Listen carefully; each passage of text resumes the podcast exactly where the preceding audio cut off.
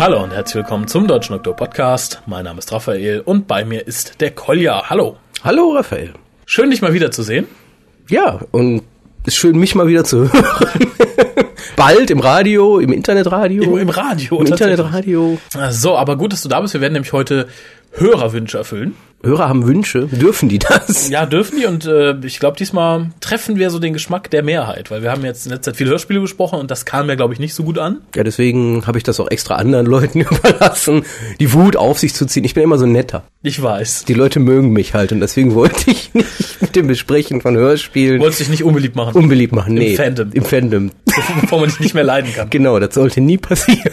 Sehr schön. Ähm, ja, das Übliche vorweg. Wir haben eine Telefonnummer. Und zwar die 0211 5800 85951. Darüber könnt ihr uns kurze Nachrichten schicken per Telefon. Und ich habe ja was gelernt. Man muss die Düsseldorfer Vorwahl vorwählen, auch wenn man in Düsseldorf ist. Genau. Düsseldorfer Ortstarif, also für Leute mit einer Handy-Flatrate gratis, gratis, gratis. Mit einer Handy-Flatrate. Nein, sie brauchen eine Festnetz-Flatrate. Ja, vom Handy aus. Ja, oder vom Festnetz aus. Ja, egal wie. Flatrate gleich umsonst. Ansonsten üblicher Düsseldorfer Tarif, als wenn der Tante Erna in Düsseldorf anruft. Jo.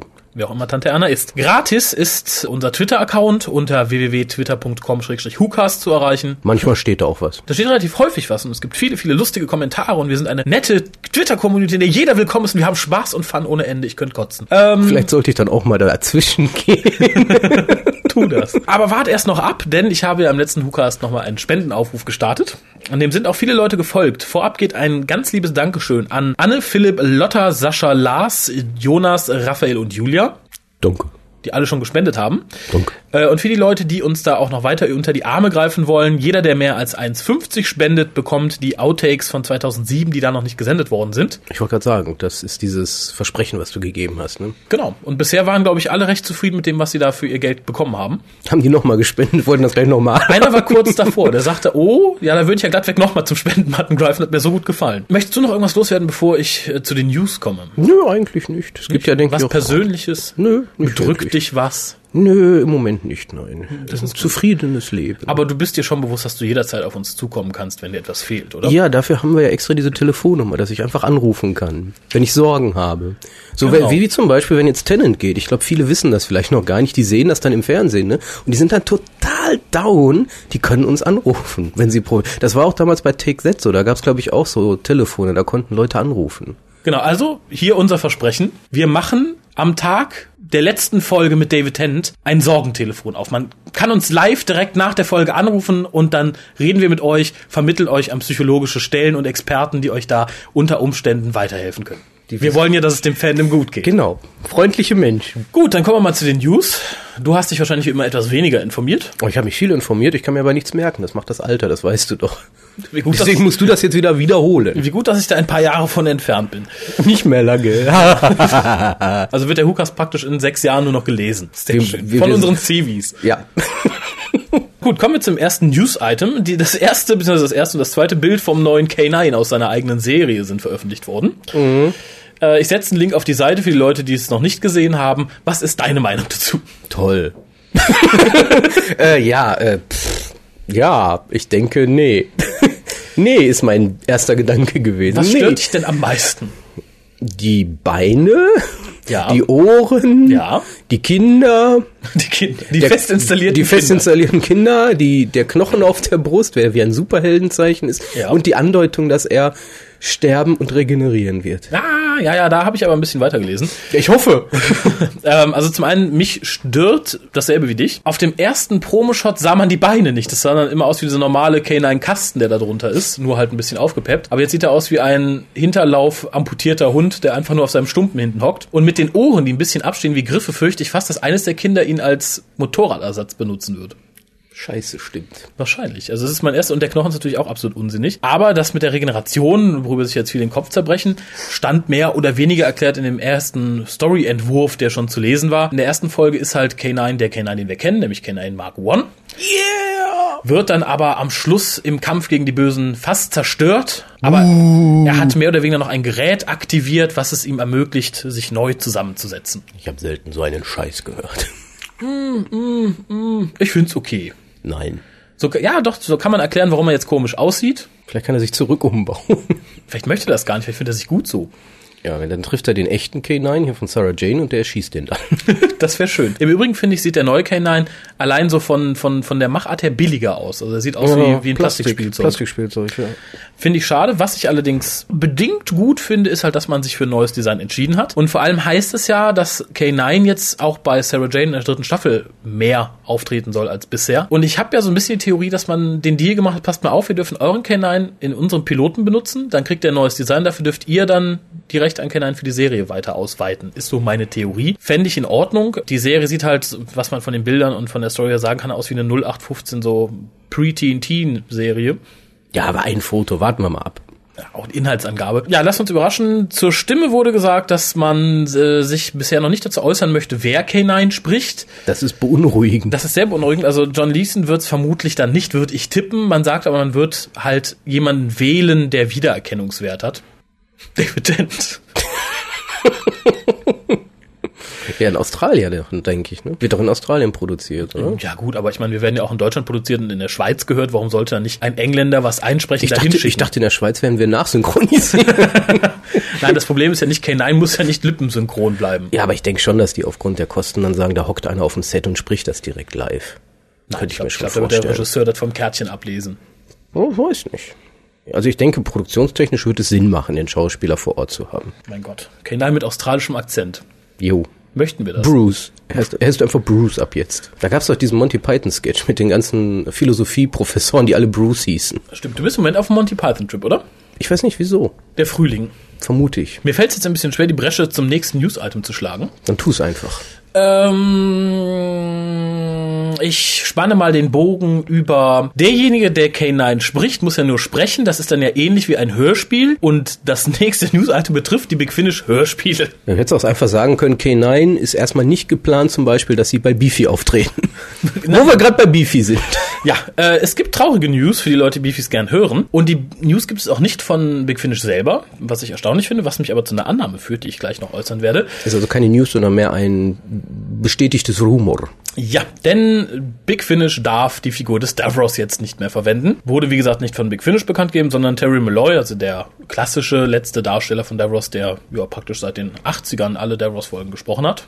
Inklusive dem letzten Unbound, was jetzt rausgekommen ist. Mhm. Der verplapperte sich oder sagt es auf einer Convention, dass es halt nicht mehr erlaubt ist. Er selbst findet es jetzt nicht so schlimm, weil er sagt, mit der Figur ist halt alles erzählt worden, was er hätte erzählen wollen. Er versteht aber die BBC nicht. Und ich muss sagen, ich verstehe die BBC auch nicht und ich finde es, um mich mal einer etwas niederen Sprache zu bedienen, die uns ja oft vorgehalten wird, ich finde es zum Kotzen. Du findest es nicht gut? Nein, ich finde es, ich, ich, ich finde es weniger positiv, du. Ist eigentlich schade eigentlich. Ne? Das ist äh, suboptimal, dass der da nicht mehr mitmachen darf. Aber ich wette, die lieben süßen Leute bei der BBC haben tolle Ideen gehabt, warum sie das nicht möchten und haben alle glücklich gemacht mit dieser Idee, du. Spontan Wahnsinn, würde ich sagen. Ja. Äh, ich finde es schwachsinnig, ähm, lässt aber nur zwei Schlüsse zu. Entweder will man die Figur des Davros in den nächsten Staffeln noch weiter ausbauen und benutzen. Fände ich okay, wenn man eine gute Story für ihn schreibt. Oder die BBC vertritt den Standpunkt, so, jetzt haben wir hier einen Charakter wieder eingeführt, der war bei uns ein Erfolg und wir möchten nicht, dass andere daran teilhaben. Glaube ich eher nicht. Ich weiß es nicht. Also ich tippe auch eher auf Ersteres. Ja. Wobei sich das nicht notwendigerweise im Wege stünde, weil die BBC ja sowieso alle Skripte von der Big Finish quer liest, ob sich irgendwas widerspricht oder nicht. Aber es führt mich zu der Annahme, wie ich gerade schon sagte, wir haben den Master lange nicht mehr gesehen. Und Big Stimmt. Finish hat sich auch nie offiziell dazu geäußert, warum sie ihn nicht mehr benutzen. Könnte natürlich auch sein, ja. ja. Also wir waren immer sehr vorsichtig mit, wir haben ja nur zwei Hörspiele mit dem Master, effektiv. Aber, wie gesagt, nichts was mit ihm wiederzuholen und er wäre gut wiederholbar gewesen. Und ich denke nicht, dass es da an vernünftigen Skripten gemangelt hätte.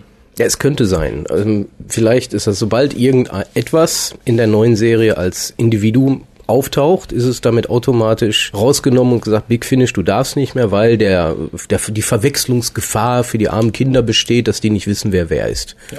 Könnte ich mir vorstellen, dass irgendwie so eine bekloppte Begründung gegeben wurde. Und ja, wenn dem so ist, ist es sehr schade. Es ist auch im Endeffekt sehr peinlich. Aber gut, muss man mit leben. Dann kann man ja fast nur hoffen, dass Gallifrey erstmal nicht wiederkommt. ja, sonst gibt's auf jeden Fall keine neuen Gallifrey-Hörspiele. Ja, oder zumindest keine anderen Timelords in. Ja, Romana, oh mein Gott, bloß nicht Romana wiederbringen.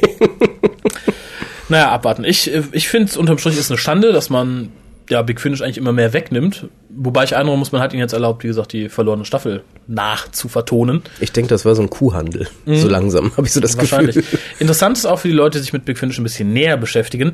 Big Finish hatte jahrelang eine FAQ auf ihrer Homepage, wo erklärt wurde, was sie dürfen, was sie nicht dürfen und was sie wollen, was sie nicht wollen. So eine FAQ gibt es in der Tragweite neuerdings, das heißt so seit 2000 vier, fünf ungefähr nicht mehr. Und man wird wahrscheinlich wissen, warum. Ich möchte nicht wissen, was für Vertragsbedingungen nach dem Start der neuen Serie für Big Finish ausgehandelt worden sind. Ist halt alles schade. Irgendwo. Wohl wahr. Aber nichtsdestotrotz, Hommage an Terry Malloy, hört euch doch mal die Davros Hörspiele an, allem voran Davros. Jo. Oder gerade das aktuell neue Anbauend. Na, ist, glaube ich, schwierig, wenn man das erste Anbauend nicht kennt und sich oh. so, ja, ja. ja. Die dann gleich beide kaufen. Genau. Und nein, wir verdienen nichts dran, nur noch mal zur Information. Nee. Und wieder fällt es mir schwer, eine Brücke zu schlagen. Wir verdienen nichts, wir nehmen kein Geld ein. Wer viel Geld eingenommen hat, war der Red Nose Day in England am 13. März. Vielleicht solltest du es vermeiden, solche Übergänge wahnsinnig gut zu suchen. Ich werde es tun. David Tennant und Davina McCall ähm, moderierten das Ganze. Und im Laufe David Tennant, recht bekannter Schauspieler in England momentan. Ja, ist recht beliebt. David, ja, er hat in irgendeiner Science-Fiction-Serie mitgespielt und richtig bekannt wurde er, glaube ich, erst durch Hamlet. Ich glaube auch.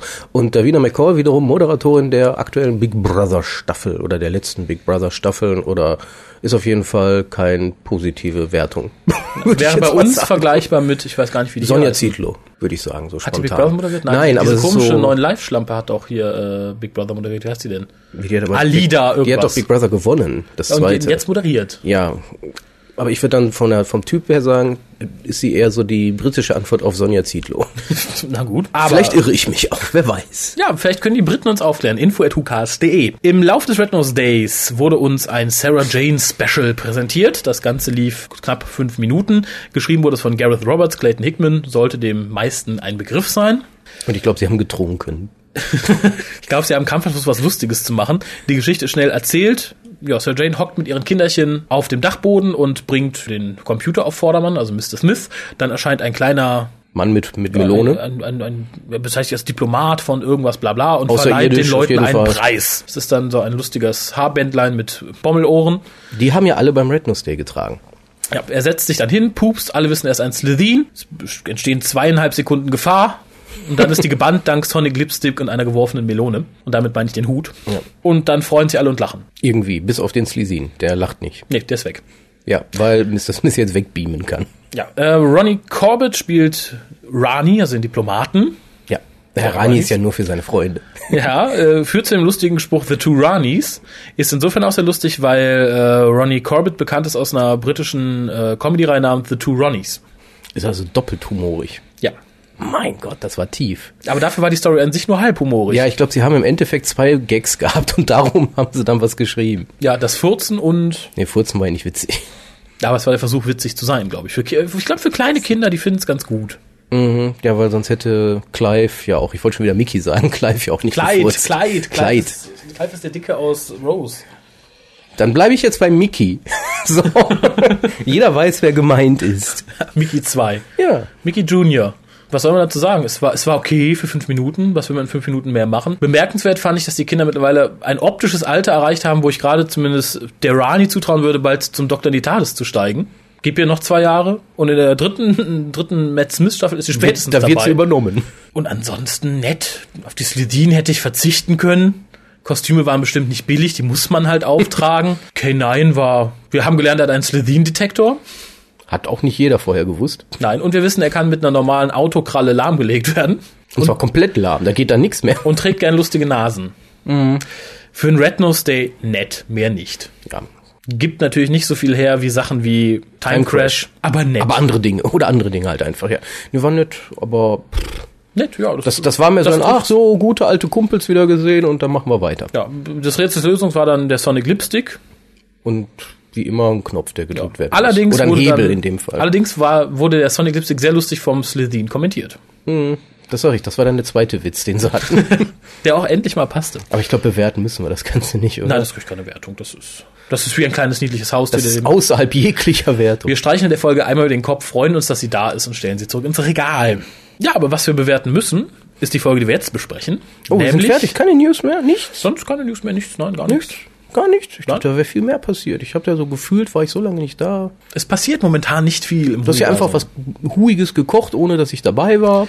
Ja, und der Kuhcast wird bald veröffentlicht. Viele Leute, die sich gern spoilern lassen wollen, ich habe mit dem Uwe vom Küchenlicht, der zufällig auch mein biologischer Erzeuger ist, aus dem Dr. Who Kochbuch gekocht. Und das Ergebnis gibt es bald zu hören. Toll. Wie jetzt bald hast, du- weiß jetzt hast du es wieder den Hörern verdorben, die nicht wissen wollen, was in der nächsten Folge passiert.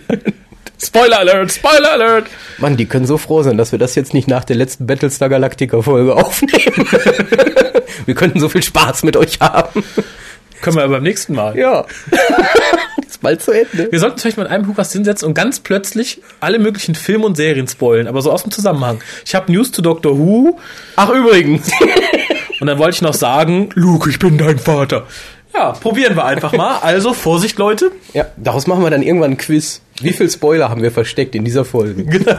Gute Idee. Apropos Folge. Wir besprechen jetzt Ah. eine klassische Doctor Haben wir Who-Folge. ja schon vor ewigen Zeiten angedroht. Ja, ich habe in den Shownotes extra nicht geschrieben, welches ist. Nicht? Nein, also ta ta ta ta, Überraschung, wir besprechen heute The Time Meddler. Ende zweite Staffel von Doctor Who aus dem Jahre 1965 wurde gesendet im Juli, besteht aus vier Episoden, Buch schrieb Dennis Spooner. Und Regie führte der berühmte Douglas Camfield. Ja, äh, Dennis Spooner kennen ja, wahrscheinlich viele nicht von euch. Er war ich, ich erzähle es euch trotzdem. Äh, Script-Editor von The Rescue, The Romans and The Chase. Äh, hat den Time Raider geschrieben, dann noch The Reign of Terror und die Hälfte vom Dalek Masterplan zusammen mit Terry Nation. Und er ist maßgeblich dafür verantwortlich, die, den Charakter des zweiten Doktors zu entwickeln, bevor er dann gegangen ist. Und er hat nicht viel mit dem zweiten Doktor zu tun gehabt. Nee, Bevor wir jetzt aber loslegen, habe ich eine Premiere sozusagen, jetzt bin ich gespannt. die wir den... Du hast äh, jetzt nicht mit mir besprochen. Nein, die wir den Doctor Who DVDs zu verdanken Du hast haben. William Hartnell eingeladen. Genau, wir veranstalten eine Seance. Wir channeln jetzt William Hartnell. Ähm, ähm, ähm. Nein, wir haben einen Trailer zu The Time Meddler, denn der Videotrailer von der DVD lässt sich sehr gut auch für das Audiomedium nutzen. Und für die Leute, die halt so gar keinen Kontakt zur klassischen Serie haben, vermittelt das vielleicht einen kleinen Eindruck davon. Viel Spaß.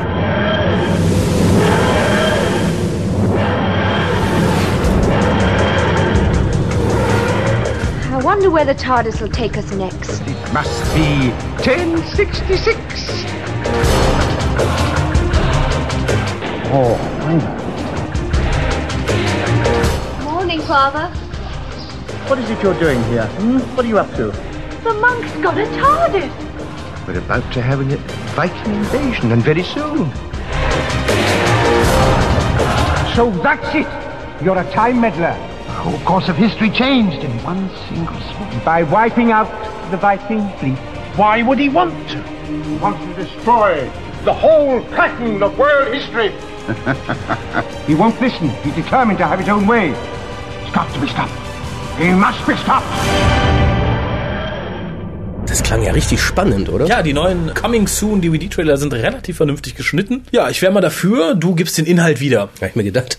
Ist relativ einfach, aber das wurde ja auch schon von ja. William Hartnell im Trailer im Endeffekt gesagt. Also der Doktor landet zusammen mit Vicky und Steven, ist das erste, tatsächlich erste Abenteuer mit Steven. Das Ian, erste vollständige. vollständig, ja, ja, Ian und Barbara haben ja die TARDIS in dem Abenteuer zuvor The Chase verlassen. Ja, und jedenfalls landen sie an einem Strand. Es stellt sich heraus, sie sind 1966 in North, Northumbria. Versuch 1066, dann passt's. Was habe ich gesagt? 1966. Sie sind 1966 minus 900. Genau. Sie sind 1066 in Northumbria an einem Strand gelandet. Äh, der Doktor findet das relativ schnell raus, indem er einen Kuhhelm findet. Für eine Space Cow. wer, die- wer die Folge Cow. guckt, wird wissen warum. Der Doktor findet relativ schnell heraus, dass eine Invasion von Wikingern bevorsteht, was an sich erstmal nicht weiter schlimm ist. Weil bisher in allen Historicals war man halt da, um Geschichte in the making zu begutachten. Aber relativ schnell findet man heraus, dass da etwas nicht äh, mit dem Rechten zugeht. Es gibt da ein Kloster, was theoretisch voller Mönche sein soll, aber es sind keine Mönche da, bis auf einen einzigen. Und der stellt sich sehr schnell heraus als einen anderen Zeitwanderer vom Planeten Gallifrey, was wir aber auch zu dem Zeitpunkt immer noch nicht wissen. Aber auf jeden Fall stammt er von derselben Rasse und vom selben Planeten wie der Doktor ab, besitzt ebenfalls eine TARDIS und versucht die bekannte, uns bekannte Geschichte zu verändern. Wie? Wird erst im Laufe der Geschichte klar, nämlich er versucht die Wikinger ja, mit einer Bazooka mehr oder weniger abzuschießen. Ja, und der Doktor, natürlich, wir erinnern uns, you can't change history. Anscheinend kann man doch History changen, aber man darf es nicht mehr. Mhm. Versucht also, dieses zu verhindern und er und der Monk, ja, werden in dem Sinne zu Feinden in dieser Folge. Ja, wobei der Doktor ihn, glaube ich, nicht als super bösen Feind betrachtet, sondern eher als verzogenes Balk, was ihm denn einfällt, hier in der History Richtig. Ja, und das ist es eigentlich. Tatsächlich, das ist es tatsächlich. in der Folge passiert auch nicht viel. Das ist, glaube ich, auch so, um mit meinem größten Kritikpunkt anzufangen. Oh, du kritisierst direkt. Die Geschichten denen sind gut. Nicht. Aber es passiert relativ wenig. Äh, Vicky und Steven rennen die ganze Zeit nur rum und suchen den Doktor. Vier Folgen lang. Und der Doktor wird gefangen, entkommt und wird wieder gefangen genommen. Und das war's. Mehr Gut, er musste, er musste nicht. gefangen genommen werden, weil in der zweiten Folge hatte Hartnell ja Urlaub. Ja, das wäre einer meiner nächsten Punkte gewesen. Das ist eine der berühmten Folgen ist, in denen einer der Hauptdarsteller Urlaub hat. Erleben wir auch zu Troutons Zeiten noch öfter. In diesem Fall sperrt man den Doktor einfach in eine Zelle, nimmt drei, vier Sätze vorher auf, die man dann einfach abspielt, wenn der Doktor hinter der Zellentür redet. Und so hatte der gute Bill eine Woche Urlaub. Wobei äh, bemerkenswert ist, dass er zwei Monate vorher schon Urlaub hatte und in dem Sinne ist das ein bisschen sehr schnell. Ich glaube, der Star hat so ein bisschen versucht, die, äh, die positiven Seiten des Stardoms auszunutzen. Ja, man darf nicht vergessen, er war ja auch nicht der gesündeste. Nee, das ist richtig. Wobei, ähm, auch hier wieder, ich glaube, wir driften jetzt ein bisschen ab, aber wir kommen sicherlich wieder zurück. Hartnell war auch so ein bisschen Meister des gezielten Krankwerdens. Tatsächlich. Ja, also viele seiner, äh, sagen wir mal, Wünsche hat er auch dadurch durchgesetzt, dass er plötzlich krank wurde. Bei Bedarf. Naja, gut. Warum nicht? Machen heute ja auch viele. Ja, das hat sich aber gerade bei der Folge dann als schlecht herausgestellt, weil äh, zufällig im Sommer, ist ja Sommer gewesen, lief dann auch tatsächlich etwas im Kino an nämlich Doctor Who and the Daleks. Mhm. Ein Farbfilm, in dem tatsächlich ein anderer Mensch den Doktor gespielt hat und es hat funktioniert, was natürlich einem Star William Hartnell etwas äh, komisch aufgestoßen sein dürfte. Ich denke auch, ja. Aber kommen wir zurück zu der eigentlichen Geschichte. Mhm. Ähm, es ließ sich eigentlich nicht vermeiden, sich mit dieser Thematik auseinanderzusetzen. 1066 war das, mhm. ist ja geschichtlich. Und wann lief es im Fernsehen? 1965. So, das heißt ungefähr 100 Jahre vorher, mit anderen Worten, ein Jahr später war der ähm, 900 Jahre der 900-jährige Geburtstag und im Endeffekt wurde man damals schon im Fernsehen oder in Nachrichten, wo auch immer, in Zeitungen so ein bisschen darauf vorbereitet. Drauf vorbereitet und im Endeffekt blieb wohl Doctor Who als damals die Serie des Erz die erzieherisch wirken wollte, was Historie betraf, nicht viel übrig, als sich auch damit zu beschäftigen. Mhm. Und ja, ähm, man sieht hier vielleicht auch zum ersten Mal etwas, äh, Time Meddler ist für verschiedene Dinge berühmt. Mhm. Unter anderem ist sie dafür berühmt, dass sie Dr. Who verändert hat als mhm. Geschichte. Bis dahin historische Geschichten waren wirklich, wie ich am Anfang rein sagte, historisch. rein historisch und wir gucken uns mal an, was passiert und im Endeffekt wollen wir nur weg. Und das, dies, sag ruhig, sag ruhig. Und diese Folge markiert halt da einen Wandel. Das ist das erste Pseudo-Historical, wie man so schön sagt. Also das, was Leute, die jetzt nur die neue Serie kennen, exklusiv als Historicals kennen. Nämlich historische Geschichten, aber mit einem außerirdischen oder Science-Fiction-Einfluss. War für Doctor Who damals komplett neu. Zeigte sich auch sehr schnell an Zuschauerreaktionen. Ich weiß nicht, ob du dazu dich ein wenig informiert hast. Einige waren begeistert und fanden es halt ganz interessant, dass halt äh, 1066 plötzlich ein Toaster auftauchte und ein Grammophon und eine normale ähm, Armbanduhr. Einige Leute waren aber empört. So wurden diverse Kommentare von Hausfrauen, also wurde in den Subtitles berichtet, und ich habe es dann auch nochmal nachgelesen, die sich darüber aufregten, wie das denn sein könnte. 1066 gab es noch keine Toaster und da gab es sowas noch nicht. äh, Finde ich sehr lustig. Also das zeigt, dass es auch damals durchaus dumme Fans gegeben hat. Also keine Erfindung der Neuzeit. Ja, das sind dann die Mütter, die vermutlich nur so halb zugeguckt haben und sich dann aufgeregt haben. Ja, es ist aber auch dahingehend neu, weil ähm, der Doktor wird zur handelnden Person, wo er gegen einen anderen antritt, der versucht, Geschichte zu verändern. Er wird im Endeffekt mehr zu einem agierenden Helden. Also etwas, was für uns heutzutage völlig normal ist. Der Doktor ist nun mal, und das beste Beispiel sind die Virgin Adventures Times Champion. Und hier mhm. ist zum ersten Mal dieser Schnitt gemacht worden wo gesagt wurde, nö, ich interessiere mich jetzt gar nicht so sehr für die Historie, das ist mehr so ein Background, das sieht halt schön aus, wenn dann Wikinger hinten durchs Bild läuft, aber im Endeffekt geht es darum, der Doktor gegen den Monk. das, das ist es, das, das ist es eigentlich. Ja, und das, das ist so das Neue, was passiert ist. Ja, aber wo wir gerade bei Neuerungen sind, um das erstmal abzuhaken, mhm Äh, du sagtest, die Folge markiert in vielerlei Hinsicht viel Neues für Doctor Who. So ist es eine der letzten Folgen mit Verity Lambert als Produzentin. Das war die erste Produzentin und die hat zu der Zeit schon ja mehr oder weniger die Kündigung eingereicht. Also ich glaube, die hat danach noch an zwei weiteren Folgen teilgenommen und war dann weg. Außerdem ist es die erste Folge, die die TARDIS-Abkürzung mit Time and Relative Dimensions im Plural in Space abkürzt. Ja. Das ist aber nur ein ähm, Versprecher von Dicky gewesen, ja. also von Maureen O'Brien, den man von da an aber immer wieder übernommen hat. Susan definiert das nämlich noch im Singular. Was man jetzt besser findet, ist die Frage. Aber Dimensions hat sich seitdem eher durchgesetzt. Ja, wobei bei äh, im TV-Movie äh, wurde es wieder Dim- Dimension genannt. Da wurde es ja definitiv wieder in Stein gemeißelt. Meine ich. Ist mir jetzt nicht so präsent, müsste man nochmal nachhören. Aber wie gesagt, Also wir verabschieden uns, wir melden uns in zwei Wochen wieder, wenn wir uns über Wir hören jetzt erstmal den TV-Movie. Was aber auch interessant ist, weil TARDIS, du sagst es gerade Susan, Susan hat ja auch behauptet, sie hätte diesen Begriff erfunden. Naja, aber alle Timelords benutzen ihn. Da noch nicht. Darf man nicht unberücksichtigt lassen. Der Monk spricht nie von seiner Nein, TARDIS. nur von seiner Time Nur von Capsule. seinem Time Chip oder was auch immer, auf jeden Fall nicht von einer TARDIS. So kann man natürlich während dieser Folge wenigstens dann noch so ein bisschen glauben, dass es stimmen könnte. Ja, meine Erklärung war immer, dass Susan halt als kleine Enkelin irgendwann gesagt hat, ja, ich hab's erfunden. Und der liebe Doktor gesagt, ja, ja, meine Enkelin, ja, ja, du hast es erfunden. Hihi. Ja, es könnte ja sogar stimmen, als er beim Other war. Die Ach, Zeit. ganz früh. Ja, gut. Das kann ja sein. gut, das gut. ist irgendwie über Russ ist ja auch egal. Also es wäre möglich. es ist nicht komplett auszuschließen. Ja, ähm, aber du erwähntest auch die verschiedenen Dinge, die der Monk in diese Zeit gebracht hatte. Mhm. Grammophon oder äh, Uhr. Das Grammophon lassen wir mal außen vor. Das sind natürlich alles äh, Dinge gewesen aus der Zeit, wann es denn gezeigt wurde, 1965. äh, diese Folge ist sehr ähm, aktuell gewesen damals. Das war im Endeffekt eine Folge, die gesagt hat, hallo, ich bin, im- ich bin im Fernsehen. Schlichter, ich, ich bin jetzt im Fernsehen. Und das zeigt man wunderbar äh, mit so Dingen wie einer Armbanduhr. Das sind alles Dinge, die den Zuschauern bekannt waren. Mhm. Das Grammophon war noch nicht mal ein Grammophon im Original. Das war nämlich so ein Tonbandrekorder. Also das, Wie man auch am Anfang sehr schön hörte, weil in der ersten Folge leiern die Mönche nämlich einmal, also diese Mönche, die eigentlich von der Ja. Platte kommen, die verlieren an Tempo, wie bei einem Tonband. Und man hat sich dann aber während, des, während der Dreharbeiten entschieden, es zu ändern. Ich denke mal, man hat es dann einfach dem Soundeffects-Team nicht gesagt. Mhm. Und es ist natürlich schwierig, dann bei einem Grammophon zu simulieren, da hätte man einen Hänger simulieren müssen. Om, om, om, om, om. Äh. Aber gut.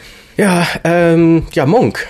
Monk. Nicht der Monk aus dem Fernsehen, sondern Monk aus Doctor Who. Ja, gespielt von Peter Butterworth, kennen die meisten europäischen Leute aus den sogenannten Carry-On-Filmen, die liefen hier unter dem Titel Ist ja irre. Ne, eine populäre Mythe, wie man so schön sagt, ist, dass er für die Rolle gecastet wurde, weil er so bekannt war aus diesen Carry-On-Filmen.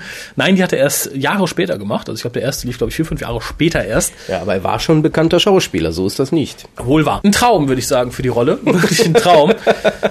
äh, wir erleben hier was, was gerne als Vorstufe zum zweiten Doktor bezeichnet wird, denn wir haben hier einen Time Lord, der entgegen William Hartnell ja eher grumpy ist, aber auf eine lustige Art und Weise, der sich viel weniger um Dinge kümmert, aber trotzdem Plan hat. Funktioniert ganz toll. In derlei Hinsicht ist die Figur des Morgens für mich ja für zwei Dinge ein Vorreiter, nämlich einmal für die Charakterisierung des äh, zweiten Doktors, die ja auch vom selben Schreiber vollzogen wurde, insofern durchaus logisch. Und er ist mehr oder weniger eine Vorlage für den Master. Eine Nemesis, jetzt nicht charakterlich, aber als Figur. Wir haben halt eine Nemesis vom selben Planeten wie der Doktor, der dasselbe Wissen, dieselben Fähigkeiten hat wie der Doktor, einen ebenbürtigen Gegner. Kommt hier in dem Sinne noch nicht ganz rüber, weil die Attitüde Dr. Monk ist immer von oben herab.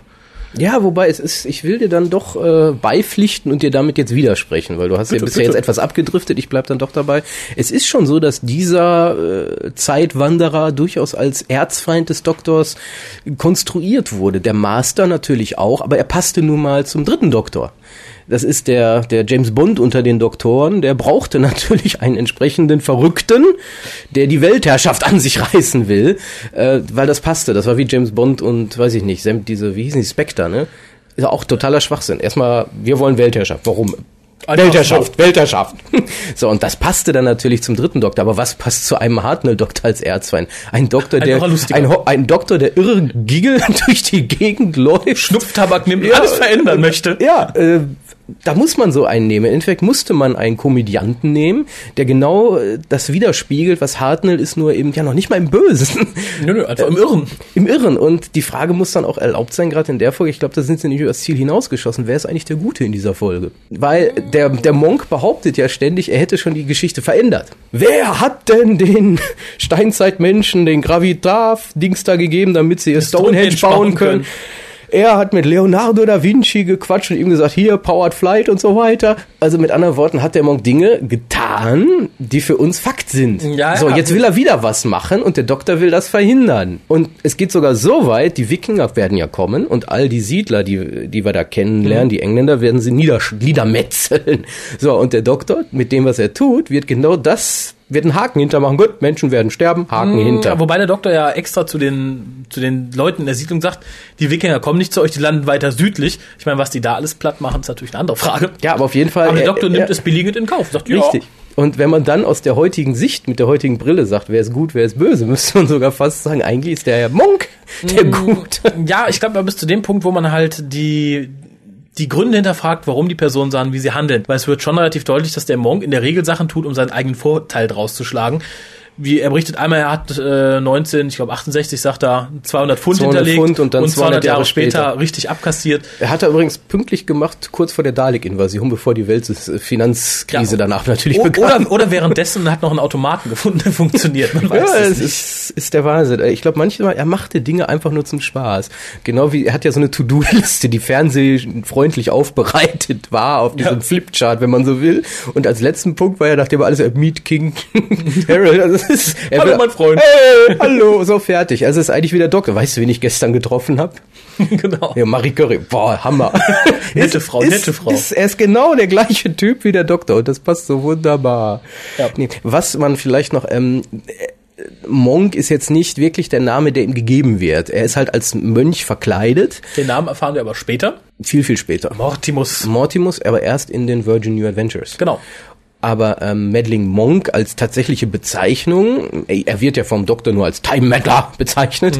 Ähm, du bist ein Meddler. Nein, ähm, die Bezeichnung erhält er ja auch deswegen, weil in der nächsten Episode, wo er auftritt, The Dalek Masterplan, zufällig auch von Dennis Spooner geschrieben, ähm, trägt er genau dieselbe Kleidung wieder und man könnte natürlich dann der Meinung sein, gut, das ist ein normaler Modus operandi, Ja.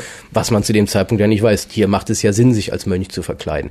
Die Wahl, äh, ein Kloster zu nehmen, ist natürlich auch sinn, sinnig, weil die Wikinger, als sie damals äh, England überfallen haben, haben auch viele Kloster attackiert. Unter anderem Lin Lindisfarne hieß das, glaube ich, das eine Kloster. Und ja, das macht alles irgendwo Sinn. Die haben sich Gedanken damals gemacht. Was übrigens witzig ist, man, äh, ich hatte ja vorhin schon gesagt, das ist die erste Folge ohne Ian und Barbara. Und nachdem ja in einer früheren Folge Susan von uns gegangen ist, vom Fernsehpublikum, Ja, aber ich glaube, Susans Weggang wurde leichter verkraftet als der von Ihnen und Barbara. Ja, das meine ich ja nicht, sondern jetzt ist die Originalcrew weg. Komplett. Ja, ja. Komplett weg. Nur noch der Doktor ist übrig und damit wird er nämlich tatsächlich zum Star. Das, Das- war er vorher nicht. Das war übrigens auch ein Ziel von Dennis Spooner. Er sagte, also das wird gesagt, dass er zu der Zeit, wo er halt Skripteditor war und Drehbuchschreiber, er wollte zeigen, dass die Show auch sehr gut funktioniert, wenn man die Maincast austauscht, dass die Show an sich sich selber trägt und nicht von einem speziellen Schauspieler abhängig ist. In der Folge stieß halt das Nichtvorhandensein von Barbara und ihn ein bisschen auf Widerstand beim Publikum. Anfänglich hatten wohl auch noch sehr viele Aufwärmschwierigkeiten mit Steven. Ja, man hat, man hat Ian ihm ja so eine kleine amerikanische Note verpasst. Captain Jack. Captain sagtest Jack. du vorhin schon sehr ja, treffend. Nee, das war ja so Steven, der Astronaut, da wusste man irgendwie, ja, er ist Astronaut, da, da packen wir so ein bisschen amerikanisch rein in die Rolle. Er hat also sehr häufig Doc, yeah und Doc gesagt. Und das, Wobei das, war eine, das war eine der süßeren Szenen, wo den Doktor permanent Doc nennt. Ja, das und- macht er woanders ja Und der auch. Doktor bietet es sich aus und sagt so, nenn mich nie, äh, nenn mich nie wieder Doc. Okay, Doc. Tor. Ja, Toll. das ist toll, aber das zieht sich ja so durch. Und man könnte auch sagen, ich denke mal, dass gewisse Personen, als sie gewisse Personen in der heutigen Serie erfunden haben, nicht weit weg von Steven waren. Würde ich jetzt mal so sagen. Also, es würde passen. Nee, ähm, ansonsten wichtig halt, der Doktor ist ab jetzt der Agierende. Er ist der Held, der gegen das Böse kämpft und klappt wunderbar. An einer Szene sagt er sogar, dass er Ian und Barbara wohl vermisst, was man so auch nie erwartet hätte. Also er zeigt so ein bisschen mehr Gefühle. Ja, und in späteren Folgen ist er ja, so, ja, gerade dann spätestens mit dem Turn zu Patrick Troughton, der Monsterfighter. Ja.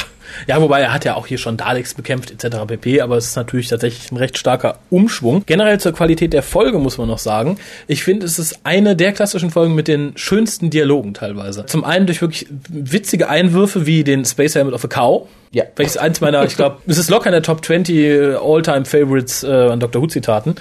Dann haben wir einen sehr schönen Bill Hartnell-Versprecher, der sich ja leider sehr oft versprochen hat. Du meinst das mit dem Mountain Goat? genau. I, I'm not a mountain goat. I prefer walking to any day. Uh, And I hate climbing. das ist so schön. Und äh, man merkt natürlich, damals war Filmmaterial teuer und man hat sich geweigert, einfach zu schneiden, weil Schneiden schwierig und teuer und nicht machbar war und dann einfach draufgehalten. In der Regel hat William Hartnell sich auch immer noch ganz gut gefangen. Hier eines der Exemplare, wo er sich fängt, allerdings anderthalb Sätze zu spät. Ja. Das ist ja gerade in einer der neueren erschienenen Folgen, The uh, War Machines, sieht man auch wunderbar, wie er manchmal einfach nur vor sich hin blabbert. ja, wobei es gibt ja auch viele Szenen hier, äh, zumindest hat das äh, Butterworth behauptet, äh, die ganzen Szenen zwischen dem Monk und dem Doktor sind unheimlich viel improvisiert. Hm. Gerade Butterworth meinte, er musste ja gar nicht Schauspieler.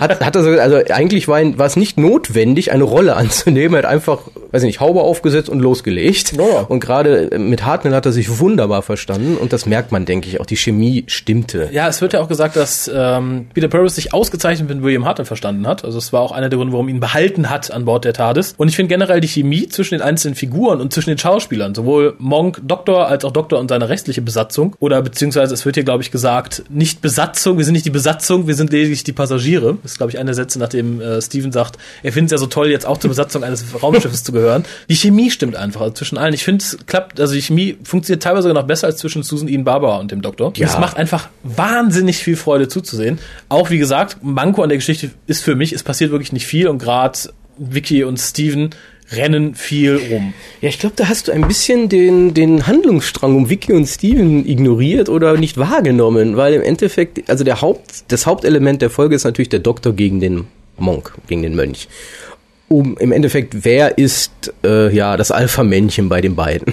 Wer ist dem anderen überlegen? Darum geht's. Und das spiegelt sich im Kleinen bei Vicky und Steven wieder, weil Vicky ist ja die Alteingesessene, die ist schon länger dabei. Jetzt kommt Steve, wo wir gerade bei Alpha-Männchen sind. Ich Ja. glaube, er hat da schon so ein bisschen so dieses, also ich bin der Mann, ich muss jetzt hier. ne? Und sie erzählt ihm, wo es Und lang sie erzählt ihm, wo es lang geht. Und das spiegelt sich da im Kleinen wieder. Also im Endeffekt wird die Handlung um Vicky und Steven benutzt, um auf diese große, ja, die Handlung im Großen hinzudeuten. Und ich, ich unterstelle mal, dass das absichtlich so gemacht wurde, weil halt sehr viele Kleinigkeiten in der Folge stimmen. Es geht um Zeit und womit fängt die Folge an? Mit einem Blick auf eine Uhr.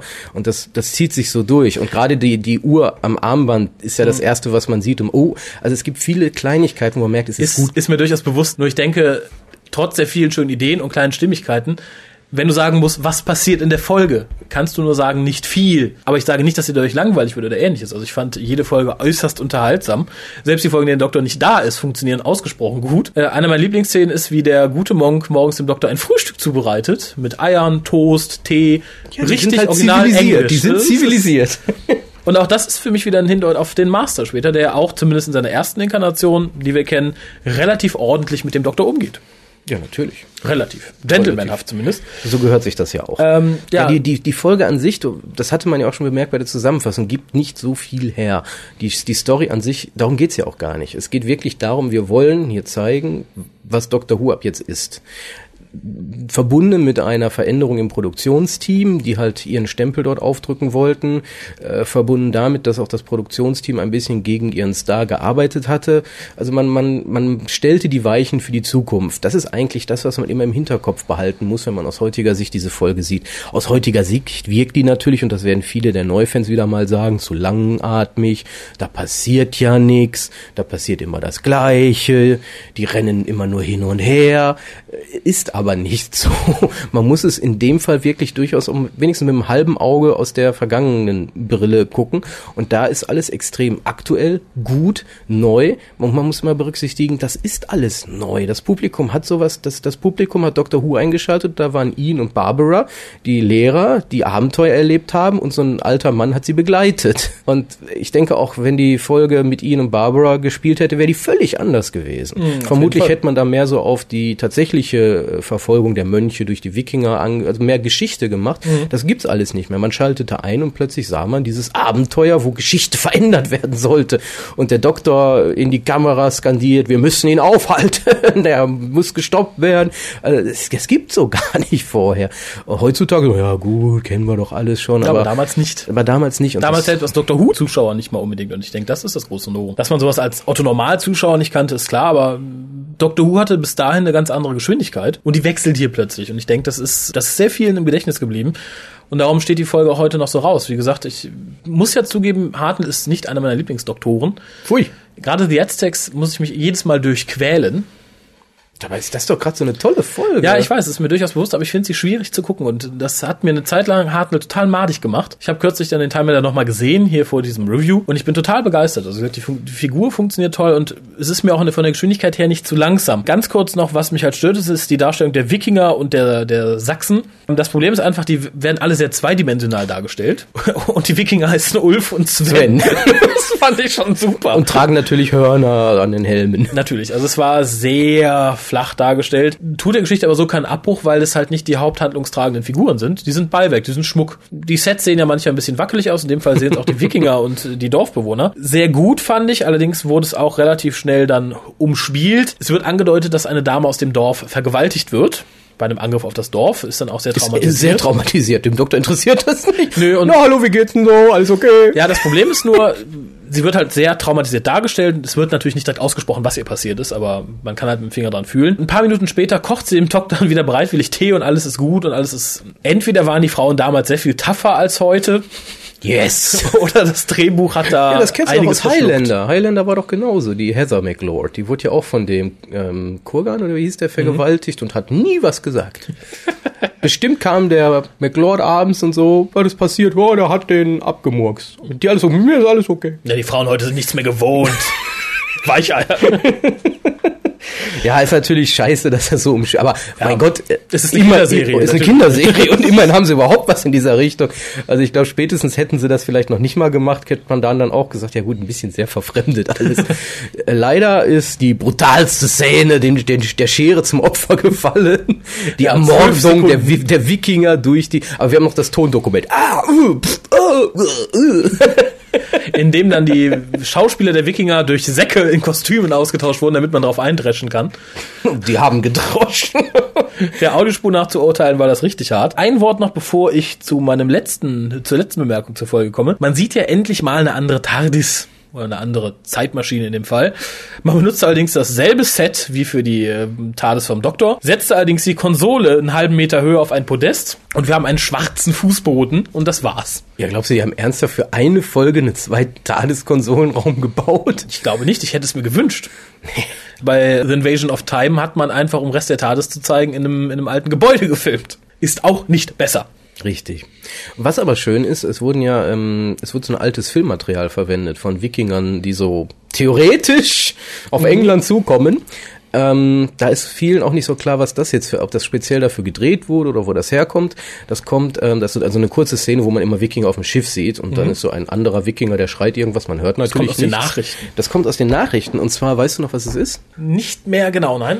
Das war 1949, wurde das für die äh, für BBC News war das.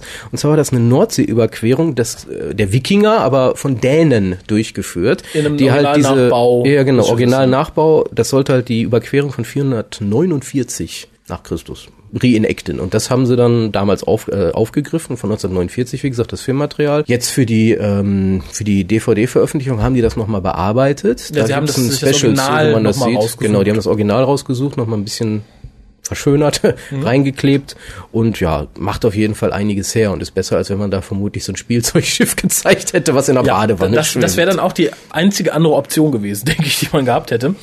Äh, was mich ein bisschen unbefriedigt zurücklässt, obwohl ich mir da erst keine Gedanken drüber gemacht habe, ist das Ende. Der Doktor versucht ja zu verhindern, dass der Meddling Monk mehr in der Time meddelt, legt halt seine TARDIS lahm, indem er die inneren Dimensionen verkleinert und das entsprechende Gerät dafür klaut, aber er lässt ihn einfach in der Zeit zurück. Der Ja, Doktor richtig. denkt nicht drüber nach, was der da anstellen könnte.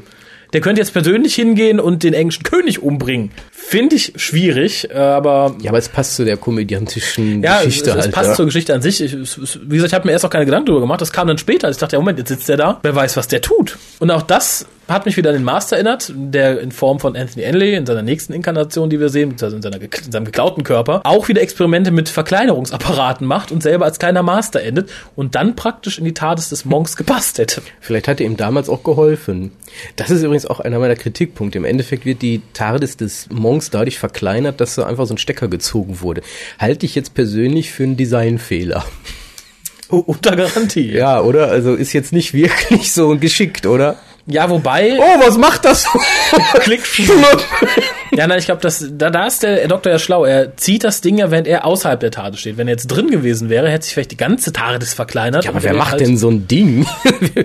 Ey, ich habe jetzt eine TARDIS designt. Ja, ich habe einen super tollen Stöps. Wenn man den sieht, wird klein. alles klein. Warum? Egal. Weil ich kann. Ist so ein bisschen komisch, aber apropos, äh, wieso kriechen eigentlich Vicky und Steven in die andere TARDIS? Weil am Ende der Folge, man sieht, wie die zu dem Altar gehen und einfach da sich bücken und da rein. Warum? Wahrscheinlich, weil, Warum eine, tun sie wahrscheinlich, weil eine? Tür aufsteht und TARDIS-Geräusche rauskommen. Also, ich weiß nicht, ist ein bisschen Ich meine, gewagt. ich mein, wir sehen die Seite ja nicht. Vielleicht steht da ein großes Schild. TARDIS. Please crawl here. Come Falls in. der Monk das mal vergisst. Free food and beer. Entry. Alles so ein bisschen suspekt. Ja. Madame Lolas Freudenzimmer. Hier entlang. Natürlich, man darf manche Dinge auch nicht wirklich hinterfragen. Also warum macht der Monk das eigentlich? Weil im Endeffekt meinte, also das Endziel ist, glaube ich, Shakespeare im Fernsehen zu haben. dass Shakespeare Hamlet fürs Fernsehen schreibt. Ja, er hofft halt, dass er die Entwicklung Englands damit vorantreiben kann, dass man bereits im 13. Jahrhundert äh, motorgetriebene Flugzeuge Ja, hat. aber das, das passt ja alles gar nicht, weil dadurch, dass er die Geschichte verändert, wird das nie passieren. Shakespeare kann gar nicht über etwas schreiben, weil es wurde ja schon durch die gesamte Geschichte ver ist alles so ein bisschen fragwürdig. er will einfach Spaß. Wer weiß, was der geschnupft hat. Ich meine, es ist offiziell Schnupftabak, aber wer weiß, was Gallifreyana noch so Ja, anbaut. es ist aber auf jeden Fall, ja, es ist, könnte man hinterfragen, aber nun gut. Äh, wenn du nichts mehr zur Geschichte an sich hast, würde ich eben zum DVD-Release kommen, um den Leuten vielleicht die Auswahl zu erleichtern, ob sie es haben möchten oder nicht. Ja, vielleicht noch so, ja, oder das machen wir dann im Anschluss, so ein paar kleine Anekdötchen. Ja, sehr schön, sehr schön. Äh, das DVD-Release ist ja jetzt ein knappes Jahr alt, glaube ich. Ist natürlich digital aufbereitet, sowohl was Audio als auch Video angeht.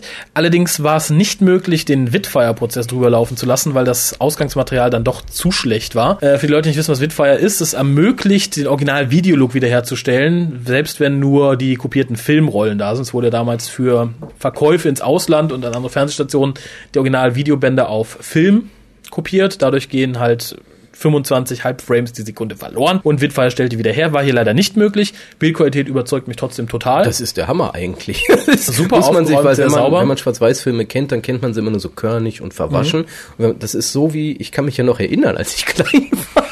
Wenn du so irgendwas, wir hatten ja noch einen Schwarz-Weiß-Fernseher und dann hatten wir irgendwelche, weiß ich nicht, Ohnsorg-Theater Mhm. oder sowas. Das ist genau die Optik gewesen. Also Ja. genau so dieses klare schwarz-weiße Bild. Dieses völlig klare, neue wie live. Toll. ja, finde ich auch. Ging hier leider nicht. Sorry. Ähm, wir haben ja. alles versucht. Ja, aber es wurde angekündigt, es ist eines der ersten, bei denen das nicht geklappt hat. Ich bin gespannt, was uns da noch erwartet, weil ansonsten bin ich ein großer Freund dieses Verfahrens, was unheimlich viel Rechenzeit aufwenden muss, aber gut. Äh, dann ist natürlich ein Audiokommentar drauf von Verity Lambert, Peter Purvis, Donald Tosh, Barry Newberry und Clayton Hickman. Clayton Hickman natürlich wahrscheinlich nur dabei, um die älteren Damen und Herren mal hier und da ein bisschen anzufeuern und zu sagen, hier, komm mal, sag mal was dazu. Und so ist, glaube ich, schwierig, wenn man mit vier über 80-Jährigen dann äh, einen Audiokommentar aufnehmen muss. Do I have to speak here? Look, I had my own hair.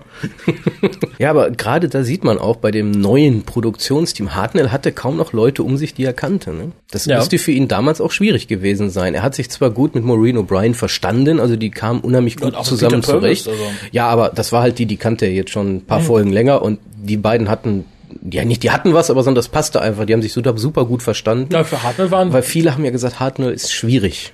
Das Problem Ja. hatte sie nie. Und dementsprechend war sie vielleicht so fast der einzige Bezugspunkt, den sie noch hatte. Und das war halt, äh, den er noch hatte. Und es war halt unheimlich schwierig bei diesem neuen Produktionsteam.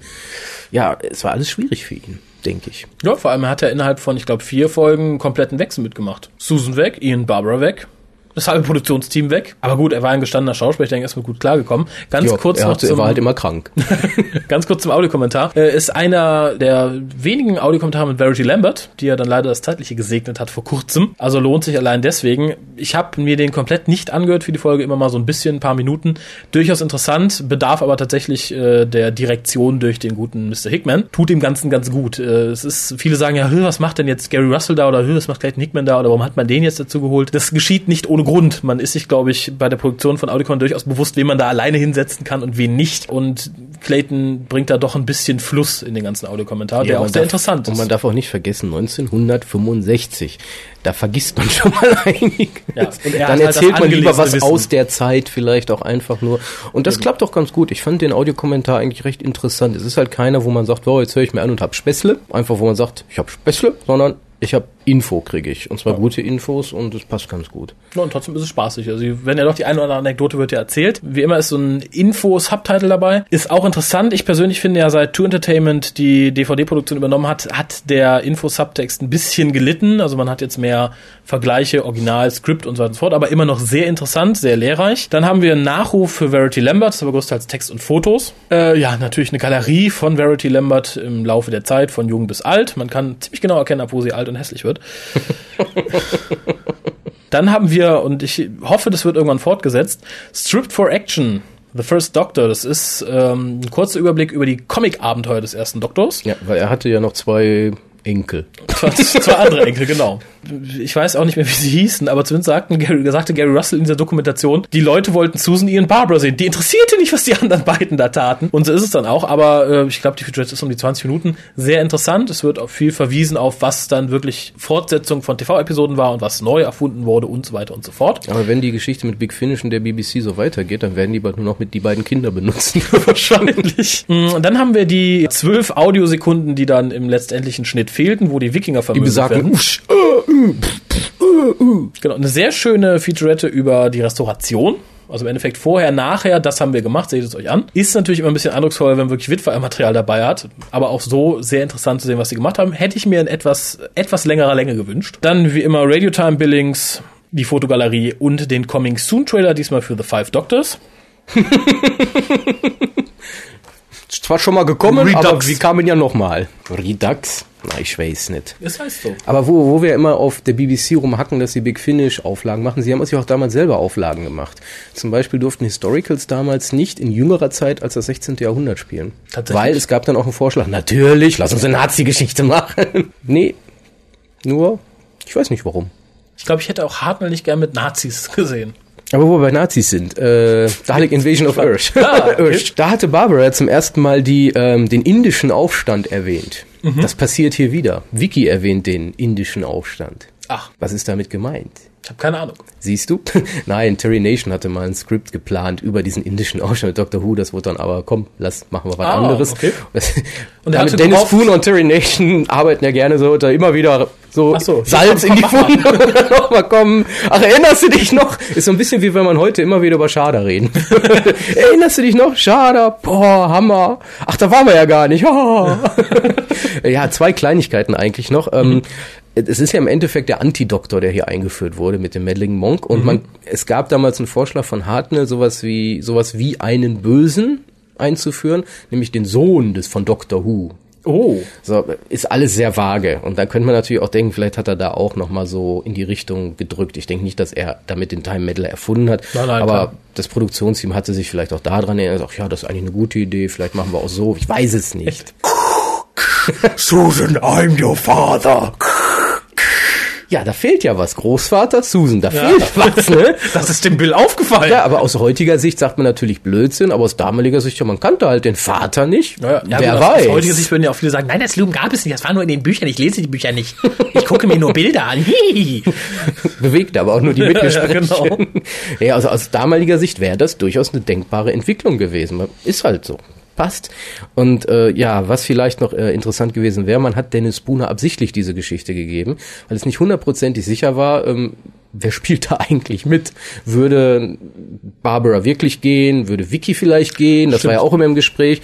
Und ihm hat man damals zugetraut, und das hat er ja sehr, sehr gut gemacht, aus wenigen Ansätzen. Und damals wurde ja sehr zeitnah an der Ausstrahlung produziert, relativ schnell noch was äh, aus dem Boden zu stampfen. Und das hat er dann ja auch gemacht. Also wir haben, glaube ich, sehr viel Hintergrundinformationen diesmal gegeben und weniger über die Story erzählt, wie zum Beispiel, was der Doktor gemacht hat. Was, aber das ist halt eine von den Stories, wo man viel Hintergrund braucht oder viel mehr rausholt aus dem Hintergrund als aus der eigentlichen Folge, Ja. die extrem sehenswert ist. Ich wollte gerade sagen, die aber nichtsdestotrotz durchaus kurzweilig und spaßig ist. Wie gesagt, ich habe seit langer Zeit letztens wieder auf DVD gesehen und war hin und weg. Es hat mir wirklich sehr viel Freude bereitet.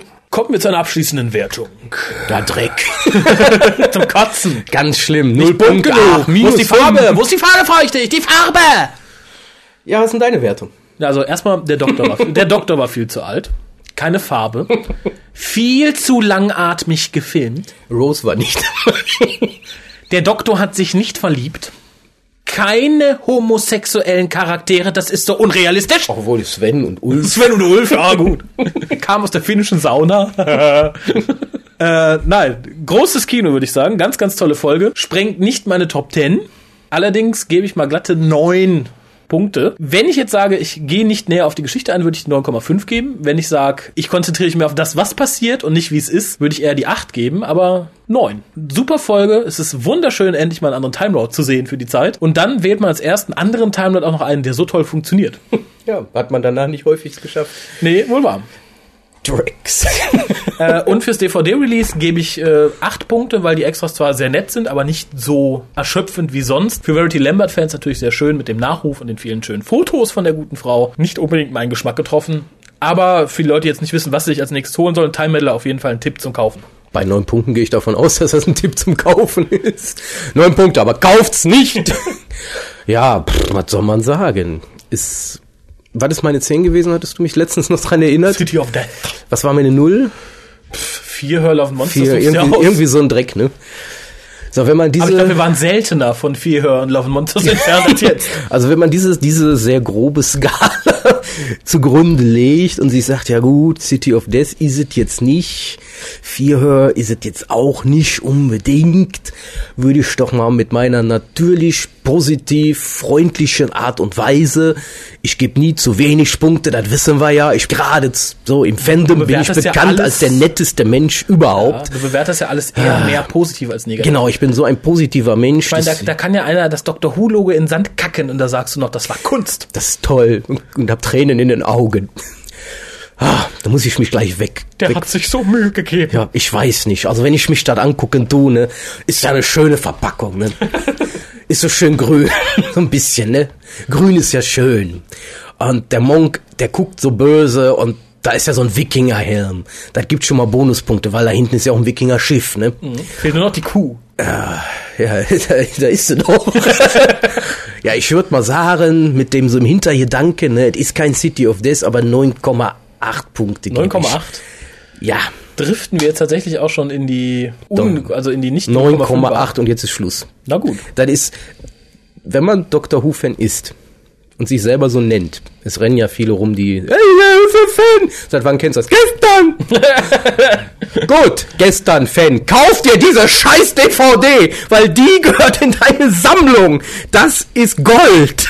Das ist eine der besten Folgen, die es in der ganzen Geschichte überhaupt gibt. Zum einen, weil sie gut ist. Sie ist scheiße gut. Der Bösewicht ist scheiße gut. Und Sie ist richtungsweisend. Sie, und sie ist richtungsweisend. Sie ist ein, einer der Eckpfeiler der Doctor Who-Mythologie. Wer die eigentlich nicht in seiner Sammlung hat, hat nicht das Recht, sich Doctor Who-Fan zu nennen. Die ist Pflicht. Und wenn man schon nichts anderes hat, weil man sagt, äh, Webplanet, scheiße, und äh, auch Schei und Trauten sowieso, da gibt's ja eh nichts von, dann kauft euch diese scheiß DVD, The Time Meddler. Ist die beste überhaupt. Ich höre die ganzen Verletzten jetzt schon wieder, ja, er hat so böse Dinge gesagt, er hat gesagt, ich bin Und ich wette, die ist günstig bei play.com. Kauft sie euch. Mein Gott. Ihr gebt so viel Geld für Scheiße aus. Das ist Historie. Das ist wertvoll. Die muss geschützt werden. Ich, ich, ich, Jeder muss einen Time-Meddler zu Hause haben. ich, ich würde ja noch ein paar Sachen sagen, aber ich finde, es sind so wunderschöne Schlussworte, die möchte ich eigentlich nicht mit meinem profanen Gelaber kaputt machen. Machst du gerade. Ich merke schon. Sag mal einfach Tschüss. Sagen wir Tschüss und sagen, erinnern noch mal kurz an den Spendenaufruf, bevor wir die Endmelodie einblenden. Mein Arzt braucht Geld. Na, Huna Kukalele möchte ja auch für das nächste Halbjahr bezahlt werden, mein Haus auf Hawaii zu putzen. Ia, ia, Cthulhu vertagen.